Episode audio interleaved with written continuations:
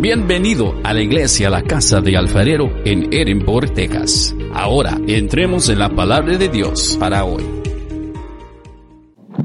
El tema de hoy que vamos a realizar es muy importante. Este, se relaciona con qué es lo, que pide nuestro Señor, lo que demanda del matrimonio, nuestro Dios o cómo es un matrimonio conforme a la voluntad de Dios. Eso es muy agradable. Estamos hablando hoy, el 14 de febrero, de, este tema tan importante. Es muy claro que desde el principio de la creación Dios tenía un plan que había destinado al matrimonio como una unión de, de dos seres humanos, mujer y hombre, para que fueran felices y que fuera muy gratificante para los dos. Primero, el Señor creó al hombre a su imagen y semejanza, con capacidad para amar, comunicarse, y lo puso en un hermoso jardín, donde todos los deseos de su corazón podían ser satisfechos. Pero la increíble obra de, Dios aún no estaba completa hasta que creó a la mujer. Cuando esto sucedió, en Génesis 2.18, dijo Jehová Dios, no es bueno que el hombre esté solo, le haré ayuda idónea para él. Ayuda idónea es una compañera semejante o igual a él, a Adán, alguien con quien pudiera compartir sus pensamientos más íntimos, inquietudes, deseos y que pudiera amarse mutuamente. Cuando Dios dio a Adán esta mujer, su gozo ya estaba completo. Por eso declaró diciendo, Génesis 2.23, esto es ahora hueso de mis huesos y carne de mi carne. Dijo esto porque recordemos de dónde fue tomada la materia prima para formar a la mujer, de una costilla de, la, de Adán, era carne de su carne. Más adelante, en Génesis 2.24, Génesis 2.24, nos habla el Señor de lo que, de lo que les estaba diciendo. Dice el Señor, porque por tanto dejará el hombre a su padre y a su madre y se unirá a su mujer y será una sola carne. Ahí está enfatizando que ya está formando un matrimonio entre dos personas. Nos, nos comenzamos a dar cuenta cómo se nos dice o se toma en cuenta esta unión de dos como un matrimonio y a la postre en el futuro llegará a ser una familia bendecida de acuerdo al plan de Dios. El Señor mismo nos da la guía y nos pone claro que el matrimonio entre dos, un hombre y una mujer, debe conducirse de acuerdo a lo establecido por Él mismo. Todo esto, cómo y, las formas, lo vamos a ir viendo a lo largo de este estudio. No se me desesperen, ese estudio está maravillosamente importante. Vamos a Mateo 19, 4 y 5, que nos va a recalcar lo que estamos hablando. Mateo 19, 4 y 5. Mateo 19, 4 y 5. Aquí tengo a Sofía conmigo que me está ayudando. Dice, dice Mateo 19, dice, fíjense lo que dice el Señor Jesucristo. Y les dijo, Él respondiendo les dijo, ¿no habéis leído que el hombre lo hizo al principio, varón y hembra los hizo. Y dijo, por esto el hombre dejará a padre y madre y se unirá a su mujer, y los dos serán una sola carne. El Señor Jesucristo lo estaba enfatizando. Y luego recalca el Señor Jesucristo. Así que no son ya más dos, sino una sola carne. Por tanto, lo que Dios juntó, no lo separe el hombre. No podemos ser, ah, si Dios nos unió, no podemos andar queriendo separarnos porque nos, da la gana, nomás por eso. El apóstol Paulo nos da una extensa referencia o una extensa explicación muy clara y contundente de cómo debemos llevar un matrimonio de acuerdo a como Dios lo demanda. Vámonos a Efesios 5, 21 al 32. Ese sí está bien explicadito. Efesios 5, 21 al 32. Ahí el Señor nos va a dar una buena explicación de cómo este Efesios 5, 21 al 32, de cómo es un matrimonio de acuerdo a la voluntad de nuestro Dios. 5, 21 al 32. Miren, comenzamos diciendo, dice, someteos unos a otros en el amor de Dios, en el temor de Dios, perdón. Las casadas estén sujetas a sus propios maridos, como al Señor, porque el marido es cabeza de la mujer, así como Cristo es cabeza de la iglesia, la cual es su cuerpo y Él es su Salvador. Así que, como la iglesia está sujeta a Cristo, así también las casadas lo estén a sus maridos en todo. Dijo en todo. Maridos, amad a vuestras mujeres, así como Cristo amó a la iglesia y se entregó a sí mismo por ella, para satisfacerla, habiéndola purificado en el lavamiento del agua por la palabra de Dios. Así, a fin de perseverarla a sí mismo, una iglesia gloriosa, que no tuviese mancha ni arruga ni cosa semejante, sino que fuese santa y sin mancha. Así también los maridos deben amar a sus mujeres como a, sus mismos cuerpos. El que ama a su mujer, a sí mismo se ama, porque nadie aborrece jamás a su propia carne, sino que la sustenta y la cuida, como también Cristo a la iglesia, porque somos miembros de su cuerpo, de su carne y de sus huesos. Por eso dejará el hombre a su mujer, a su padre y a su madre, y se unirá a su mujer, y los dos serán una sola carne. Dice Dios, que grande es este misterio. ¿Por qué dice eso? Mas yo digo esto respecto de Cristo y de la iglesia. Dice Pablo que él lo compara el matrimonio con la iglesia y Cristo. Así debe ser, unidos en un solo pensamiento, unidos en un solo espíritu. Dice que por lo demás, cada uno de vosotros ame también a su mujer como a sí mismo y la mujer respete a su marido. Esto es una guía maravillosa que nos está dando el Señor ahí. Ahí nos, damos, nos, da un ejemplo del matrimonio como una unión de un solo cuerpo, relacionándolo a Cristo con nosotros como iglesia. Como nosotros somos la iglesia de Cristo, nos, nos hace referencia como ejemplo de una unión de dos en un solo cuerpo con todos los atributos de amor, paciencia, benignidad, misericordia, mansedumbre, etcétera, etcétera, que incluye el amor de Cristo. Con relación a Cristo y su iglesia, ya no somos nosotros los que le, y, ya no somos nosotros solos, ya somos juntos con Él, los que le aceptamos a Él como nuestro Señor y Salvador, los cuales unidos a Cristo ya no somos dos, sino un solo cuerpo, unidos en el Espíritu en un solo espíritu de amor y de fe juntos con nuestro Señor Jesucristo. De acuerdo a la voluntad de Dios, ya no, ya no podemos pasar por alto la manera de cómo, de cómo Dios ve al matrimonio. El Señor lo ve como algo sumamente sagrado y exaltante. Esto es un ejemplo, como ya, como ya dije antes, es un ejemplo del gran misterio el gran misterio que se habla en la Biblia es de Cristo y la iglesia unidos en un solo cuerpo, como el matrimonio que Dios nos está presentando aquí. Hoy en día tenemos el privilegio enorme de tener buenas noticias de parte de nuestro Dios. Nuestro Dios, Él no ha cambiado de opinión sobre el matrimonio. Desde el principio el Señor está firme en su, en su creación y Él sabe de cómo debe ser. Él no cambia. A pesar, a pesar de que el pecado vino al mundo a causa de la primera pareja, que fue Adán y Eva, con la caída, el corazón de Dios anhela que tengamos éxito matrimonial.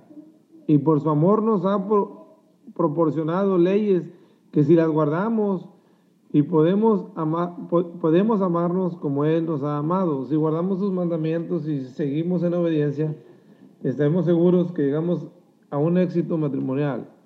Y por fortuna, Dios nos da su palabra que nos enseña cómo seguir caminando correctamente en este camino. Colosenses 3, 12 y 14. Vamos a Colosenses 3, 12 y 14 para, para entrar un poquito más en esto de, de las reglas y cosas que el Señor quiere que nosotros hagamos para tener un matrimonio bueno, un matrimonio sano, un matrimonio este exitoso, de acuerdo a la voluntad de Dios, como dije.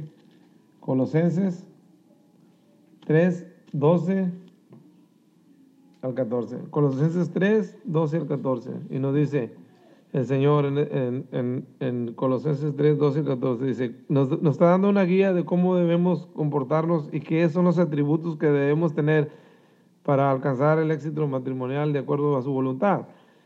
Dice, vestidos pues como escogidos de Dios, santos y amados, de entrañable misericordia, de benignidad, de humildad, de mansedumbre y de paciencia, soportados unos a otros y perdonados unos a otros.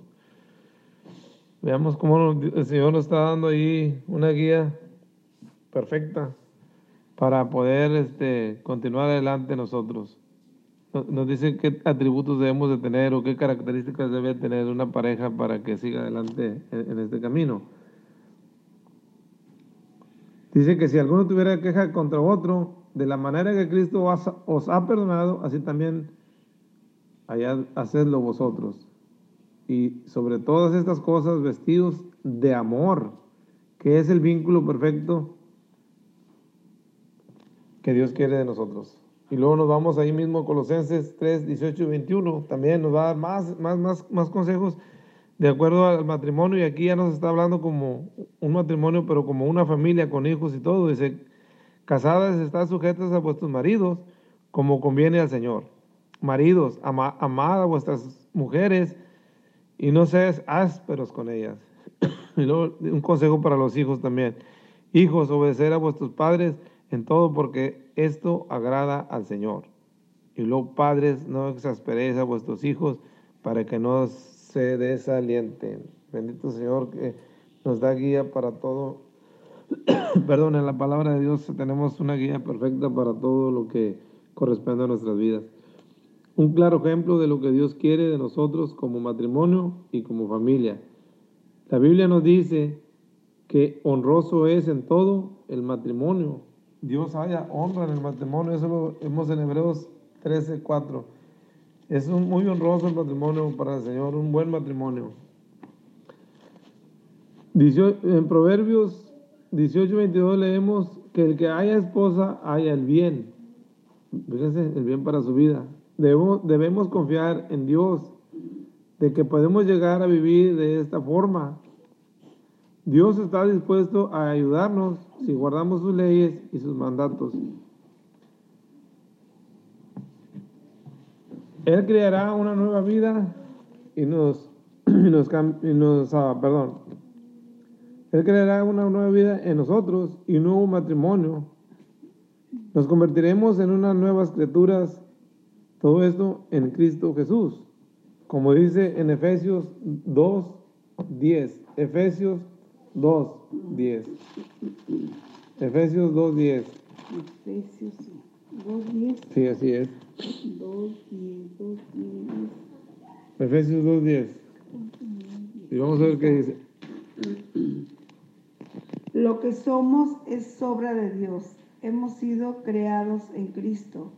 Jesús con miras a las buenas obras que Dios dispuso de antemano para que no, para que nos ocuparemos en ellas. Ok, 2.10. Miren lo que dice la mía. Dice, porque somos hechura suya, creados en Cristo Jesús para buenas obras, las cuales Dios preparó de antemano para que anduviésemos en ellas. Todo esto ya estaba este, preparado en el plan de Dios para nosotros. Eso lo tenemos que tener muy en cuenta, porque Dios tenía un plan hermoso para llevar una vida, para que nosotros lleváramos una vida agradable aquí en esta tierra. Debemos, debemos confiar en Dios. Y debemos pensar que podemos llegar a vivir de esta forma, como Dios lo está explicando en su palabra, porque Dios está prometiendo que si seguimos sus mandamientos, si seguimos sus reglas, vamos a vivir una vida feliz. Por eso debemos estar confiados. Dios está dispuesto a ayudarnos si guardamos sus leyes y sus mandamientos. Él creará una vida nueva en nosotros y un nuevo matrimonio. Nos convertiremos, como les dije, en unas nuevas criaturas en nuestro Señor Jesucristo. ¿Por qué? Porque como ya dijimos, somos hechuras suyas y creados a imagen de Cristo. Dice, dice Dios en su palabra que si un creyente está casado con un incrédulo, existe una gran posibilidad de que el creyente guíe al no creyente hacia el Señor. ¿Cómo? Por su conducta pura y comportamiento amable. Con sus acciones, Él va a llevar hacia, hacia, hacia el lugar ah, donde quiere Dios al no creyente y viceversa. Debemos recordar que los ojos de Dios están sobre los justos y sus oídos atentos a sus oraciones, pero el rostro del Señor está contra los que hacen el mal. Eso lo leemos en 1 de Pedro 3:12.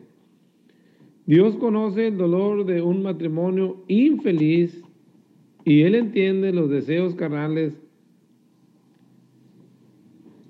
Sin embargo, Él nos ha dado su palabra sobre todos estos temas y Él lo que pide es solamente obediencia para llevar un buen matrimonio en esta vida.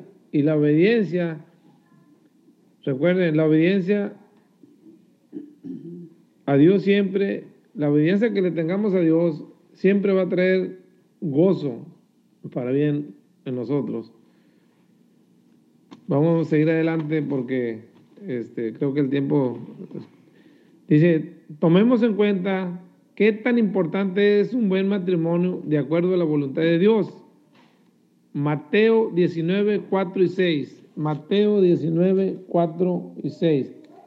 Vamos a Mateo rápidamente. 19, 4, 6. Donde nuestro Señor Jesucristo resalta y recalca otra vez lo que hemos leído. Dice eh, el Señor, y él respondió y les dijo, ¿no habéis leído que, que él los hizo al principio, varón y hembra los hizo? Y dijo, por tanto el hombre dejará padre y madre y se unirá a su mujer, y los dos serán una sola carne. Así que no son ya más dos, sino una sola carne. Por tanto, lo que Dios juntó, no lo separe el hombre. Ahí está el Señor ratificando que es el, propósito de Dios conforme al matrimonio. Como dice él, como ya no son dos, sino uno solo, que nadie lo separe y lo que Dios ha juntado no lo va a separar el hombre. Estaremos de acuerdo en que nuestro Dios desea que seamos felices y que gocemos del amor y seguridad que nos da el tener un buen esposo o una buena esposa conforme a la voluntad de Dios. Perdón. Y por eso debemos darle la importancia y valor que se merece y agradecerle a Dios con todo nuestro corazón que nos ha puesto en este camino y que nos ha dado la guía para abrir nuestros ojos y, tener la luz necesaria para ver las cosas importantes que Dios quiere. Vamos a ver varios consejos bíblicos de un buen matrimonio y recalcar y, y como repetirlo otra vez, que tengamos en alta estima el matrimonio como Dios lo tiene. Hebreos 13, 4. Vamos a Hebreos 13, 4. Hebreos 13, 4. Hechos.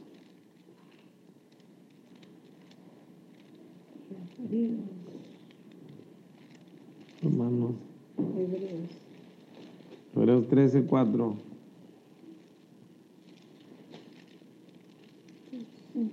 Está más atrás.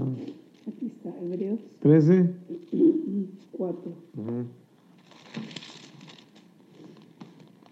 Que todos respeten el matrimonio y ninguno manche la unión conyugal. Dios castigará a los licenciosos y a los que cometen adulterio. Veamos. Son consejos para llevar un buen matrimonio, porque hay bendición y hay maldición, acuérdense. y pues, como dice, eh, tengamos en alta estima el matrimonio y la fidelidad conyugal, porque Dios juzgará a los adúlteros y a todos los que cometen inmoralidades sexuales. Veamos cómo Dios pone suma importancia en el matrimonio. Vuelvo a repetir, Dios tiene en alta estima el matrimonio y es importantísimo para Él. Por eso nos da Miren, hasta nos da vacaciones cuando nos casamos. Dice Deuteronomio 24.5. Vamos a, vamos a de Deuteronomio 24.5. Está número al, principio. Números, números eh, Levítico, números y luego Deuteronomio. 24.5.